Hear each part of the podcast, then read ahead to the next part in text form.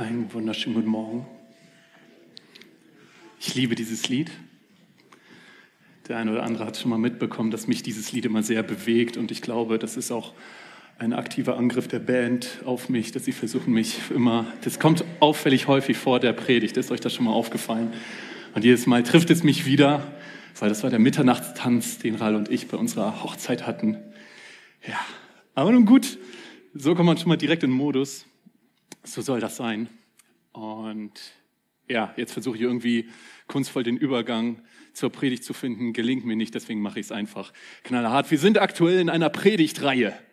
Wer kann mir sagen, zu welchem Thema? Berufung, genau, sehr schön, genau das.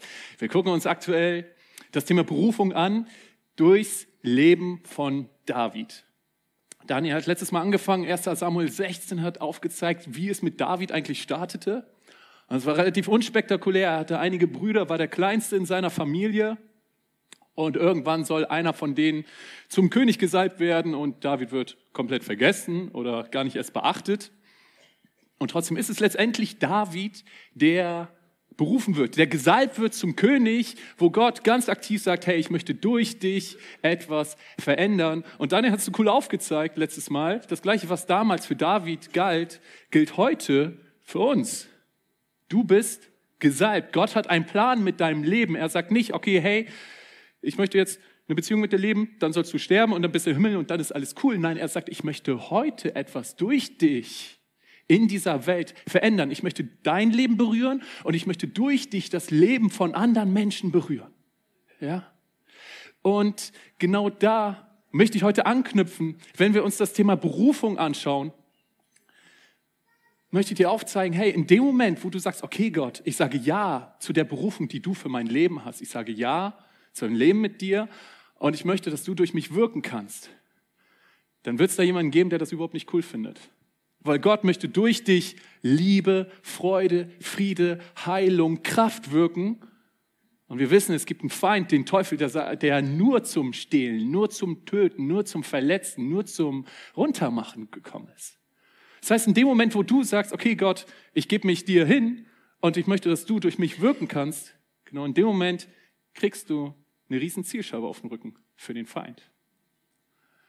Und das sind vielleicht nicht die motivierendsten Worte, mit denen man so eine Predigt starten kann zum Thema Berufung, aber ich glaube, erstens, es ist wichtig, dass wir uns dem bewusst sind. Und zweitens, wenn das der Fall ist, dann bist du am besten Ort, wo du sein kannst. Weil wenn der Feind dich nicht abkann, dann bedeutet das, dass du einiges richtig machst in deinem Leben. Ja.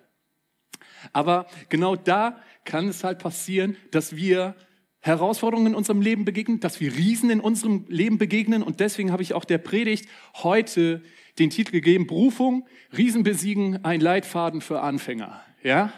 Und ich möchte dich da einfach mit reinnehmen in die Geschichte und möchte sie jetzt fortführen. Dort, wo Daniel letztes Mal aufgehört hat bei der Salbung, das möchte ich jetzt fortführen. Du musst wissen, dann wurde halt das Öl über Davids Kopf ausgegossen und so weiter und dann sind alle nach Hause gegangen. Es hat sich nichts verändert. David ist wieder raus, hat die Schafe gehütet, hat zwischendurch mal bei Saul etwas Harfe gespielt, aber ansonsten hat er genauso weitergemacht wie vorher. Und dann kam es so, dass die Philister kamen. Die Philister waren ein verfeindetes Volk der Israeliten und die haben ihre Armee zusammengezogen und sind Richtung Israel gezogen. Was hat Israel gemacht? So wie man das damals gemacht hat. Man hat die eigene Armee zusammengezogen und sind ebenfalls, haben sich ebenfalls aufgestellt. Und jetzt lass uns schauen, was da in 1 Samuel 17 steht. 1 Samuel 17, Vers 3 bis 4. So standen sich die Philister und die Israeliten auf zwei Hügeln gegenüber und zwischen ihnen lag das Tal. Da trat aus den Reihen der Philister ein einzelner Krieger hervor. Es war Goliath, der aus Gath stammte. Ich habe es extra gecheckt, wird wirklich so ausgesprochen, Gath. Ja? Und du musst jetzt erstmal die erste Frage, warum standen sich die Armeen denn gegenüber? So, ne? Warum auf dem einen Hügel die eine Armee, auf dem anderen Hügel die andere Armee? Man weiß es nicht. Eine Vermutung ist die, wenn du als erstes angreifst, musst du erstmal unten ins Tal rennen und dann den Hügel rauf zur anderen Armee und dann hattest du einen taktischen Nachteil, weil bergauf kämpft es sich nicht so gut wie bergab. Ja, vielleicht war es deswegen, dass sich die Armeen nicht angegriffen haben, aber auf jeden Fall, sie standen da und dann steht hier aus den Reihen der Philister kam ein einzelner Krieger hervor. Es war Goliath. Und du musst wissen, Goliath, das war nicht einfach nur irgendein Typ, sondern der war massiv. Man, es gibt verschiedene Schätzungen, wie groß er war. Da schreiten sich die Gelehrten. Es gibt so Schätzungen zwischen zwei Meter 87 und drei Meter 44, irgendwo so dazwischen. Die meisten Schriften gehen so von knapp drei Metern aus. Ja, und ich habe hier, das erkennt man kaum, aber das ist okay. Ich habe da oben da eine Markierung gemacht, hier, ungefähr so auf Höhe des Balkens. Da ist drei Meter. So, ja, das, wovon die meisten ausgehen. Und ich meine, ich bin nicht klein, ich bin 1,91, aber das ist schon, das ist schon ein Unterschied, ja. Auf jeden Fall, dieser Goliath war da und der war nicht nur groß, sondern, ich habe es gerade schon gesagt, der war auch massiv. Sein Brustpanzer hat ungefähr 57 Kilo gewogen. Das ist schwerer als so die eine oder andere Person hier im Raum. Ja? Und in der Bibel steht auch, dass er ein Speer hatte, der wie ein Baum war. Und die, nur die Speerspitze hat alleine sieben Kilo gewogen. Also schon, schon ein eindrucksvoller Typ. Ja? Und jetzt lass uns mal schauen, was dieser Goliath macht, weil, und da möchte ich dich einladen, wenn die Bibel von Riesen spricht, dann spricht sie ganz häufig bildlich für oder von Problemen, denen wir in unserem Leben begegnen können. Das heißt, wenn wir jetzt schauen, hey, wie geht diese Situation mit Goliath weiter, wie wird mit ihm umgegangen, können wir gleich bildlich für uns überlegen, okay, was bedeutet das für unser Leben, wo wir Herausforderungen haben, wo wir Probleme haben. Ja? Lass uns mal schauen, was Goliath sagt. Und er, also Goliath, stellte sich hin, und rief den Schlachtreihen Israels zu und sprach zu ihnen, weshalb seid ihr ausgezogen, um euch für den Kampf zu rüsten? Hm, vielleicht, weil ihr uns angreift? Bin ich nicht ein Philister und ihr seid Sauls Knechte? Er wählt euch einen Mann, der zu mir herabkommen soll. Wenn er mich, wenn er mit mir kämpfen kann und mich erschlägt, so wollen wir eure Knechte sein. Wenn ich aber im Kampf mit ihm siege und ihn erschlage, so sollt ihr unsere Knechte sein und uns dienen. Und weiter sprach der Philister, ich habe am heutigen Tag die Schlachtreihen Israels verhöhnt. Gebt mir einen Mann und lasst uns miteinander kämpfen. Als Saul und ganz Israel diese Worte des Philisters hörten, entsetzten sie sich und fürchteten sich sehr. Okay, wir haben also diese Situation. Die beiden Armeen stehen sich auf Hügeln gegenüber. Goliath kommt runter ins Tal und verhöhnt die Israeliten. Ja. Und erstmal, ich finde es ein bisschen amüsant. Er, ne, er provoziert die ziemlich, ja. Und hat die so etwas und dann sagt er es aber auch nochmal. Übrigens, falls es irgendjemand von euch nicht mitbekommen hat, ich habe euch gerade verhöhnt. So, ne, er reibt es ihm nochmal extra unter die Nase und man muss sagen, hey, das war, das war auch vielleicht nicht das coolste Bild für die israelische Armee, oder?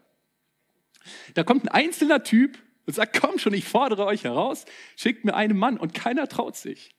Aber ganz ehrlich, ich wäre auch nicht der gewesen, der gesagt hätte, jo, okay, ich mach das. So, bei so einem Typen. Ja. Aber genau das ist der Fall. Und Goliath zeigt es hin und macht die verbal zumindest runter. Und das Ding ist, so ging das 40 Tage. In der Bibel steht, 40 Tage ging es so. Die, Israel, die Armeen stehen sich gegenüber, Goliath kommt runter, sagt, ihr Israeliten seid alle Lappen, geht wieder zurück. Dann wird es Abend, Goliath geht nochmal runter, sagt, ihr seid immer noch Lappen, geht wieder hoch, alle gehen schlafen. Nächster Morgen, alle gehen wieder hin, schreien sich gegenseitig an, Goliath geht wieder runter. Und so ging das 40 Tage lang. 40 Tage lang Stillstand. Und das ist so witzig, weil dann lesen wir in der Bibel, dass der Vater von David dann irgendwann ist und zu David sagt, hey, deine drei Brüder, die sind ja gerade im Kampf gegen die Philister, die kämpfen gerade gegen die Philister. Die haben nicht gekämpft, die standen nur da und haben geschrien, ja? Aber trotzdem sei ihnen gegönnt, diese Aussage zumindest. Und der Vater sagt zu David, hey, komm, lass mal das scharfe Hüten sein, lass das, überlass das jemand anderen, nimm ein bisschen Käse mit für den Befehlshaber deiner Brüder, bring dem den Käse und frag deinen Brüdern, wie es ihnen geht. Und genau so kommt David in diese Situation. Und dann lesen wir, David wird also dahin geschickt, er geht hin und schon bald standen sich die Schlachtreihen der Israeliten und Philister gegenüber, Heer gegen Heer. David ließ sein Gepäck bei der Lagerwache und lief zu den Schlachtreihen hinaus, um seine Brüder zu begrüßen. Klar, wie man das halt so macht, wenn sich zwei Armeen gegenüberstehen. Stell dir das mal vor, ne, die sind da am 40. Tag. Okay, der eine oder andere dachte vielleicht schon, okay, das wird hier nichts mehr. Aber ich kann mir auch vorstellen, dass der eine oder andere gedacht hat, okay, vielleicht ist heute der Tag, wo ich für mein Land in den Krieg ziehen werde, wo ich vielleicht mein Leben zur Verteidigung meiner Familie lasse. Und David kommt da so hin, moin, äh, Entschuldigung, ich suche meine Brüder, sind ein bisschen größer als ich, sehen so ähnlich aus wie ich, sind so angezogen wie ihr alle auch. Habt ihr die zufällig gesehen? Aber auf jeden Fall, er findet seine Brüder und er fängt an, mit ihnen zu reden. Und während er mit seinen Brüdern redet, kommt Goliath wieder auf den Plan Während er mit ihnen sprach, sah er, wie Goliath, der Philister aus Gath, aus den Reihen der Philister als einzelner Krieger hervortrat und wieder wie zuvor die gleichen Worte sagte, so dass es David hörte. Hier haben wir also die Situation, dass jetzt David dazukommt. Wohlgemerkt, der vielleicht die kleinste Person in der, im gesamten Krieg, wer weiß, aber zumindest gehört zu den kleinsten, als einziger nicht gerüstet, als einziger nicht ausgebildet im Kampf. Und jetzt lasst uns mal schauen. Wir haben schon gesehen, wie die, wie die Reaktion jedes einzelnen israelischen Soldaten und auch von Saul, dem König, wie die Reaktion ist. Die haben alle Schiss vor Goliath. Und jetzt lassen wir mal gucken, wie David reagiert. David fragte ein paar Männer, die in seiner Nähe standen, was bekommt der Mann, der diesen Philister tötet und der Schande für Israel ein Ende setzt? David ist es aufgefallen, hey, das ist ziemlich peinlich für uns hier gerade, ja? Denn wer ist dieser unbeschnittene Philister überhaupt, dass er das Heer des lebendigen Gottes verhöhnen darf? Wer ist dieser unbeschnittene Philister überhaupt? Das klingt erstmal so wie so eine kleine Beleidigung, bedeutet letzten Endes nichts anderes als, hey, der hat keine Connection zu Gott, so, der hat keinen Gott, der hat Gott nicht auf seiner Seite. So. Wer ist das, dass er uns verhöhnen darf, das Heer des lebendigen Gottes? Und es ist interessant, dass David so eine ganz andere Reaktion hat. Der ist so ganz anders drauf. Und vielleicht könnte man denken, ja, okay, David war der Einzige, der keine Ahnung hatte. Aber ich bin mir ziemlich sicher, wenn du so einen Typen vor dir stehen siehst und selber weißt, okay, ich bin vielleicht etwas kleiner, habe nichts wirklich dabei, dann kommt, kommen die meisten Leute und auch ein David da drauf, hey, das ist vielleicht nicht der, die beste Idee zu sagen, okay, den kill ich mal eben. Aber trotzdem hat David diese Einstellung und die Soldaten wundern sich darüber, sagen, okay, krass, das ist der erste Typ in unseren Reihen, der mal keinen Schiss vor Goliath hat. Und deswegen bringen sie ihn vor Saul. Und David sagt zu Saul, hey, mach dir keine Sorgen mehr. Ich werde gegen Goliath kämpfen. Und Saul sagt, hm, guck dir dich mal an und dann guck dir Goliath mal an. Du wirst selber drauf kommen, das ist keine gute Idee. Ja, aber David antwortet, aber David gab nicht nach. Ich hüte die Schafe meines Vaters. Okay, das ist überzeugend, sagte er. Wenn ein Löwe oder ein Bär kommt, um ein Lamm aus der Herde zu rauben, dann verfolge ich ihn, schlage auf ihn ein und reiße ihm das Lamm aus dem Maul. Wenn das Raubtier mich dann angreift, packe ich es an der Mähne und schlage es tot. Das habe ich schon mit Löwen und Bären gemacht und so wird es auch diesem unbeschnittenen Philister ergehen. Denn er hat das Heer des lebendigen Gottes verhöhnt. Der Herr, der mich aus den Klauen des Löwen und des Bären gerettet hat, wird mich auch vor diesem Philister retten. David hat eine völlig andere Perspektive, hat eine völlig andere Wahrnehmung. Er sagt, hey, ich habe schon, ich habe schon gekämpft, vielleicht nicht gegen den Goliath, aber gegen den Bär und gegen den Löwen und Gott war da bei mir und Gott hat mir da schon geholfen. Fazit, er wird mir auch jetzt weiterhin helfen. Der zweite Punkt, wo David anders denkt. Er erinnert sich zurück an die Siege, an die Situation, wo Gott ihm schon geholfen hat.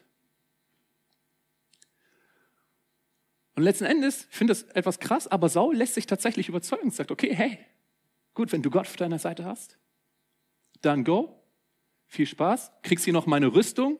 David probiert die an, sagt, nee, ist nichts für mich. Ich gehe lieber alleine, nehme keine Waffen mit, außer meine Steinschleuder. Und David sucht sich fünf Steine raus und tritt Goliath entgegen. Und es kommt zum Kampf. Und es ist sehr interessant. Also in dem Moment, wo Goliath unten im Tal ist, kommt David ihm entgegen.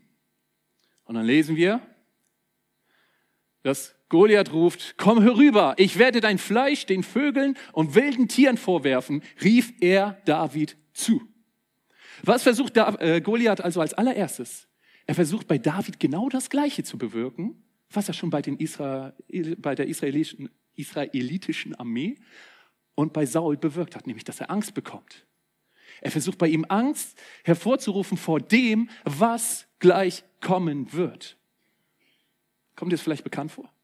Ist dir schon mal aufgefallen, dass die Herausforderungen, die wir in unserem Leben haben, die Probleme, die wir haben, das, was uns die Kraft raubt, das, was uns Angst macht, das, was uns beschäftigt, ist meistens nicht die Situation, in der das Problem da ist, sondern die Tage, die Wochen, die Monate vor dieser Situation, wo wir uns Sorgen machen, wo wir Angst haben, wo wir nicht wissen, wie es weitergehen soll, vielleicht schlaflose Nächte haben vor diesem Gespräch mit dem Chef, was problematisch sein wird, vor dieser familiären Situation, vor dieser Herausforderung, die mir gerade entgegensteht. Und Goliath versucht genau das zu nutzen und in David dieses Bild der Niederlage zu wecken. Dieses Bild, dass er tot auf dem Boden liegt. Lass uns mal schauen, wie David darauf reagiert. David rief zurück, also entweder standen die noch ziemlich weit voneinander entfernt oder sie standen drei Meter voreinander und haben sich einfach angeschrien. Ich vermute eher ersteres. David rief zurück, du trittst mir mit Schwert, Speer und Wurfspieß entgegen. Ich aber komme im Namen des Herrn, des Allmächtigen, des Gottes des israelitischen Heeres, das du verhöhnt hast. Heute wird der Herr dich besiegen und ich werde dich töten und dir den Kopf abhauen. David lässt sich gar nicht drauf ein. David lässt sich keine Angst machen. Ja? Und er sagt, hey, ja, das ist schon krass, was du da für einen Speer hast mit, diesen, mit dieser Spitze, die halb so schwer ist wie ich und so weiter. Ja, schön für dich, aber sorry, du hast keine Chance, weil ich habe den lebendigen Gott auf meiner Seite. Und diese Perspektive behält David bei. Und es ist, es ist so genial. Letzten Endes, es kommt zum Kampf. Die Story kennen die meisten schon. Es ist so, dass sie sich entgegenlaufen. David nimmt einen Stein, packt ihn in seine Schleuder und schleudert Goliath entgegen, trifft ihn genau an der Stirn. Damals war es eigentlich auch so, dass die Helme damals eigentlich auch extra dafür einen Schutz da hatten. Entweder hatte Goliaths Helm das nicht oder Gott hat nochmal so viel Speed hinter den Stein gegeben, dass er einfach durch dieses Metall durchgeballert hat. Ja? Und Goliath fällt tot zu Boden. Was für ein Sieg. Und David hat ja gesagt, ich werde ihm den Kopf abschneiden, aber David hatte gar kein Schwert bei sich. Das heißt, er musste erstmal zu Goliath hinlaufen, dessen Schwert nehmen, was wahrscheinlich auch halb so schwer war wie er, und damit irgendwie versuchen, Goliath den Kopf abzuschneiden. Ich wäre gern dabei gewesen, das hätte ich mir gerne mal angeguckt, wie das wohl aussah. Ja, aber letzten Endes, David konnte Goliath nicht cool töten, aber das ist auch gar kein Problem, weil es geht gar nicht um David. Es kommt nur darauf an, wie Gott durch David wirkt. Ja. Und letzten Endes ist dadurch die israelische Armee ermutigt, die Philister hauen ab, die israelitische Armee rennt hinterher und wie es damals üblich war, wurde die Hälfte davon dann geschlachtet. Aber die Philister hauen ab und der Sieg ist errungen. Und David nimmt sich noch zum Schluss einen Teil der Ausrüstung von Goliath mit und ja, nimmt die mit als, ich weiß nicht, Andenken. Gar nicht schlecht. Er hat sich ja schon an den Bären und den Löwen erinnert, sich auch später an Goliath zu erinnern. Und was können wir jetzt, was können wir dafür oder da von dieser Geschichte jetzt für unser Leben mitnehmen?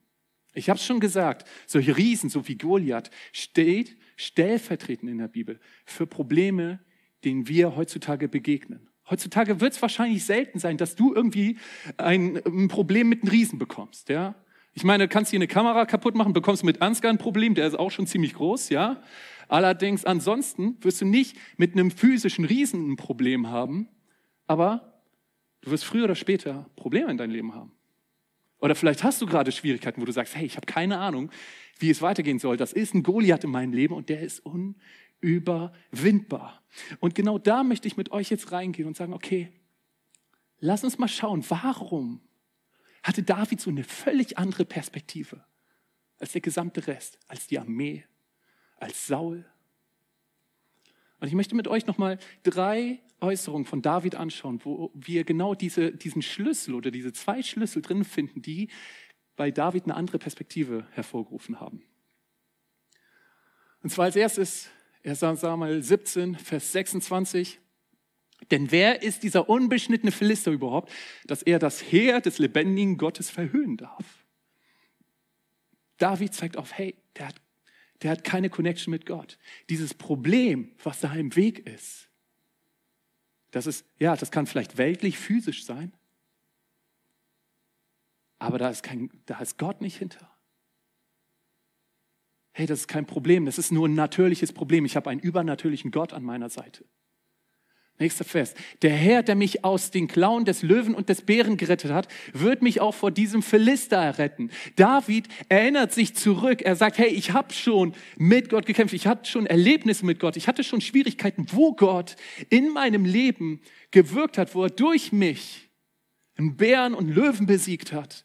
David erinnert sich zurück an die Situation, wo Gott schon treu war. Das ist so ein wichtiger Schlüssel. Vor ein paar Wochen hatten Rahl und ich so finanzielle Schwierigkeiten. Das war jetzt kein Goliath, auch kein Löwe, vielleicht eher ein Bär, vielleicht ein Koala-Bär oder sowas, aber zumindest war ein Problem, ja? Und ich war ziemlich, ich war ziemlich demotiviert. Ja, ich habe gedacht, ja, toll, wie soll das jetzt werden? Und sie sagte zu mir, es war so gut. Sie hat gesagt, hey, erinner dich mal, was wir schon mit Gott erlebt haben. Wir haben schon viel krassere Dinge mit ihm erlebt, auch in Finanzen, aber auch in anderen Bereichen. Gott war bisher treu, das wird er jetzt auch wieder sein. Ist immer ärgerlich, wenn die Frau recht hat, ja. Aber in diesem Fall war es, war es sehr gut. Ist bei uns auch meistens so, ja. ja. Aber hey, das war wichtig. Sie hat in dem Moment genau das Richtige gemacht. So wie David damals sich an seine Siege zurückerinnert hat, hat sie uns an die Siege, die wir mit Gott hatten, zurückerinnert. So gut, so wichtig. Das hilft, eine richtige Perspektive zu bekommen. Und das letzte, David rief zurück, du trittst mir mit Schwert, Speer und Wurfspieß entgegen, ich aber komme im Namen des Herrn, des Allmächtigen, des Gottes des israelitischen Heeres, das du verhöhnt hast.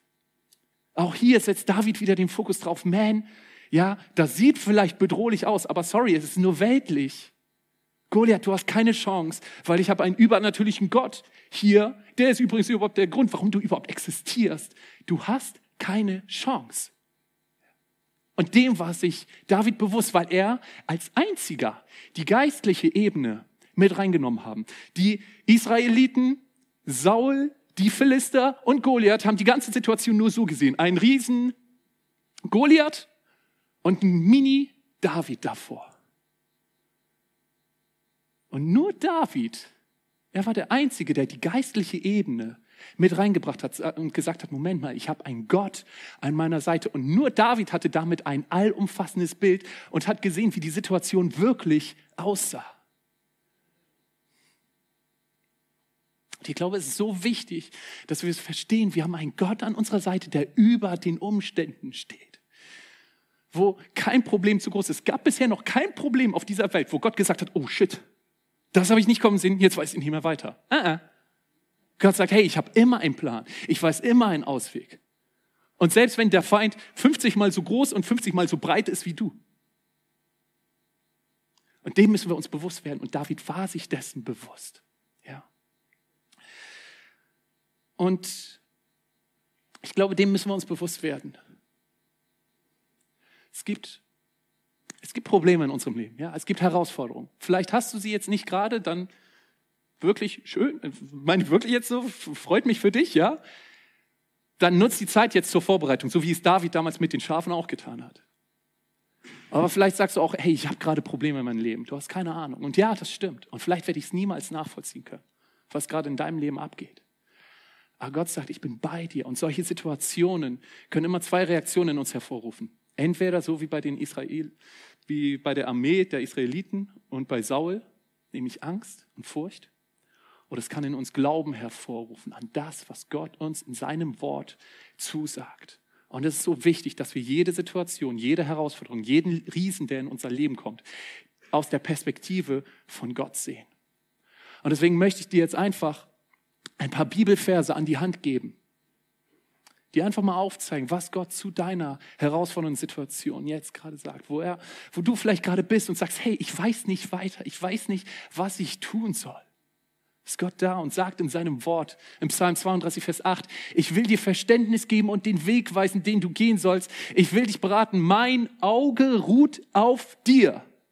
Gott sagt heute, hey, mein Auge ruht auf dir. Ich habe dich nicht vergessen. Ich bin bei dir in deinen Tiefpunkten. Ich bin bei dir in deiner Herausforderung. Ich sehe dich. Ich habe jede deiner Tränen gesehen. Ich habe jede deiner Schwächen gesehen. Ich sehe dir und ich will dir den Weg zeigen, wie du da rauskommst. Ich will dir den Weg zeigen, den du gehen sollst, den ich mit dir zusammen gehen möchte. Halt dich nur an mich. Und unsere Reaktion sollte sein, Psalm 91, Vers 2. Ich sage zu dem Herrn, meine Zuflucht und meine Burg, mein Gott, auf den ich traue. Ich möchte dich so ermutigen und möchte dich herausfordern, weil es ist nicht einfach. Finde deinen Frieden, finde deine Ruhe nicht in deinen Umständen. Finde deine Ruhe nicht in dem Bankkonto, was gerade prall gefüllt ist vielleicht. Finde deine Ruhe nicht in deinem Partner, der dir Sicherheit gibt. Finde deine Ruhe nicht in diesen Umständen, die dir irgendwie helfen. Weil wenn wir unsere, unsere Ruhe, unseren Frieden in unseren Umständen finden, dann werden Umstände uns auch in die Furcht bringen können, auch in die Angst bringen können, auch in die Ratlosigkeit bringen können. Sondern finde deine Ruhe, finde deinen Frieden in Gott. So wie David es hier schreibt, meine Zuflucht, meine Burg, mein Gott, auf den ich traue. Schau, was Gott zu deiner Situation sagt, was er in dein Leben spricht, was er vielleicht gerade heute Morgen hier zu dir spricht, wo er sagt, hey, finde deine Ruhe in mir. Und vielleicht bist du hier und sagst, man, ich habe ich hab Angst vor dem, was bevorsteht. Ich habe Angst vor der Situation, die jetzt vielleicht nächste Woche vor mir steht oder ich weiß gar nicht, wann sie eintreten wird. Das belastet mich. Dann komm mit mir in den nächsten Vers, Jesaja 41, Vers 10. Fürchte dich nicht, denn ich bin bei dir. Sieh dich nicht ängstlich nach Hilfe um, denn ich bin dein Gott. Meine Entscheidung für dich steht fest. Ich helfe dir. Gott sagt, hey, hab keine Angst. Ich bin bei dir. Mach dir das nur immer wieder bewusst, so wie David es damals auch getan hat. Erst dann hast du ein vollumfängliches Bild über die Situation. Ja, ich bin bei dir. Ich helfe dir durch. Ich habe meine Entscheidung getroffen. Ich helfe dir. Ist keine Frage mehr. Die Entscheidung steht fest. Und Psalm 27, Vers 1, ein Psalm Davids, der Herr ist mein Licht und mein Heil. Vor wem sollte ich mich fürchten? Der Herr beschützt mich vor Gefahr. Vor wem sollte ich erschrecken? Gott sagt, hey, ich bin bei dir. Die Folge ist, du brauchst dir keine Angst mehr haben. Vor wen sollte ich mich fürchten? In dem Moment, wo ich meinen Frieden in Gott finde, in dem Moment, wo ich meinen Frieden in dem finde, in dem Gott, der über den Umständen steht, kann egal welcher Umstand kommen, er kann meinen Frieden nicht mehr anzapfen, weil ich finde meinen Frieden in Gott. Relevant ist aber, dass wir es wie David tun, dass wir uns vorbereiten, damit, wenn dann der Goliath da ist, wir vorbereitet sind, sagen, hey, ich weiß, ich habe einen Gott an meiner Seite. Dass wir unsere Verbindung mit ihm leben. Und in solchen Herausforderungen, dass wir uns immer wieder neu auf Gott ausrichten. Immer wieder neu auf dieses Bild kommen, wo wir wissen, hey, Gott ist da. Er ist bei mir und er unterstützt mich.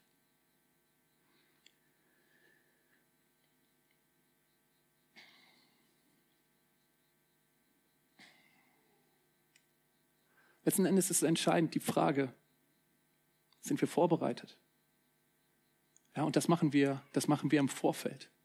Und deswegen ist es auch so wichtig, wir sagen es immer mal wieder, hey, es ist wichtig, in der Bibel zu lesen. Und ich habe früher diesen Satz gehört, habe gedacht, ja, gut, dann mache ich das, damit Gott mit mir zufrieden ist. Das hat gar nichts damit zu tun. Sondern es ist etwas für mich.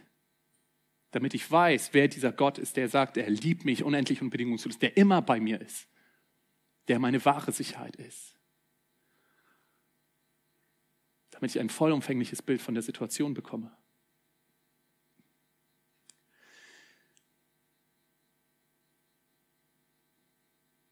Die Band kann schon mal nach vorne kommen. Ich möchte zum Abschluss kommen und möchte dir einfach diese beiden Schlüssel an die Hand geben. Hey, mach dir immer wieder bewusst, dass Gott an deiner Seite ist, dass er dich unterstützt, dass er dich supportet. Setz deinen Fokus auf Gott, finde deinen Frieden bei ihm, nicht in deinen Umständen. Und zweitens, erinnere dich an das, wo Gott schon gewirkt hat, wo Gott schon in deinem Leben war. Ja, deswegen ist es so gut, wenn wir auch mal von unseren Zeugnissen erzählen, dass wir sehen, hey, okay, es hat auch bei ihm geklappt und so, er hat den gleichen Gott wie ich. Das heißt, so wie Gott bei ihm gewirkt hat, wird Gott auch in meinem Leben wirken. Und Ich möchte dich gleich einladen, wenn du eine Herausforderung hast oder eine taffe Zeit hast. Hey, wir werden gleich wieder die Gebetsteams hier an der Seite haben. Wir wollen gerne mit dir beten. Wir wollen dich gerne supporten. Wir wollen gerne mit dir zusammen die Perspektive wieder richtig auf die Situation setzen.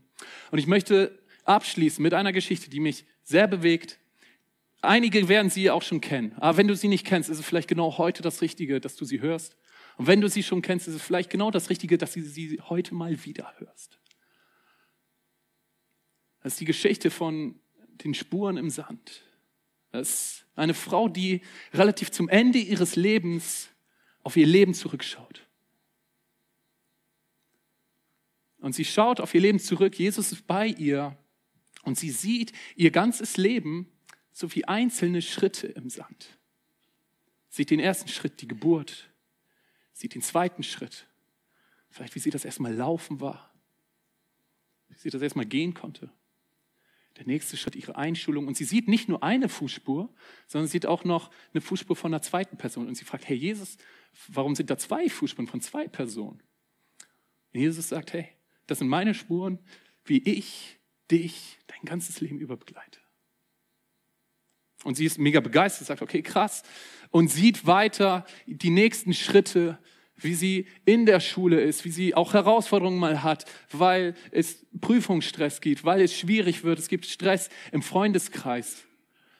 Sie tief, sieht Höhepunkte, aber sieht genauso Tiefpunkte, als die Eltern sich scheiden lassen. Sieht einen Tiefpunkt, wo sie aus der Schule fliegt. Dann der nächste Höhepunkt, sie lernt ihren Partner kennen, ist komplett verliebt, heiratet ihn, alles cool. Doch dann kommt der nächste krasse Tiefpunkt. Sie lassen sich scheiden. Nächster Tiefpunkt, Familienangehörige sterben. Der nächste Tiefpunkt, ihr Haus fackelt ab. Und was sie auffällt, ist, dass bei diesen ganzen krassen Tiefpunkten, wo sie wirklich am Ende ist, eine Fußspur aufhört.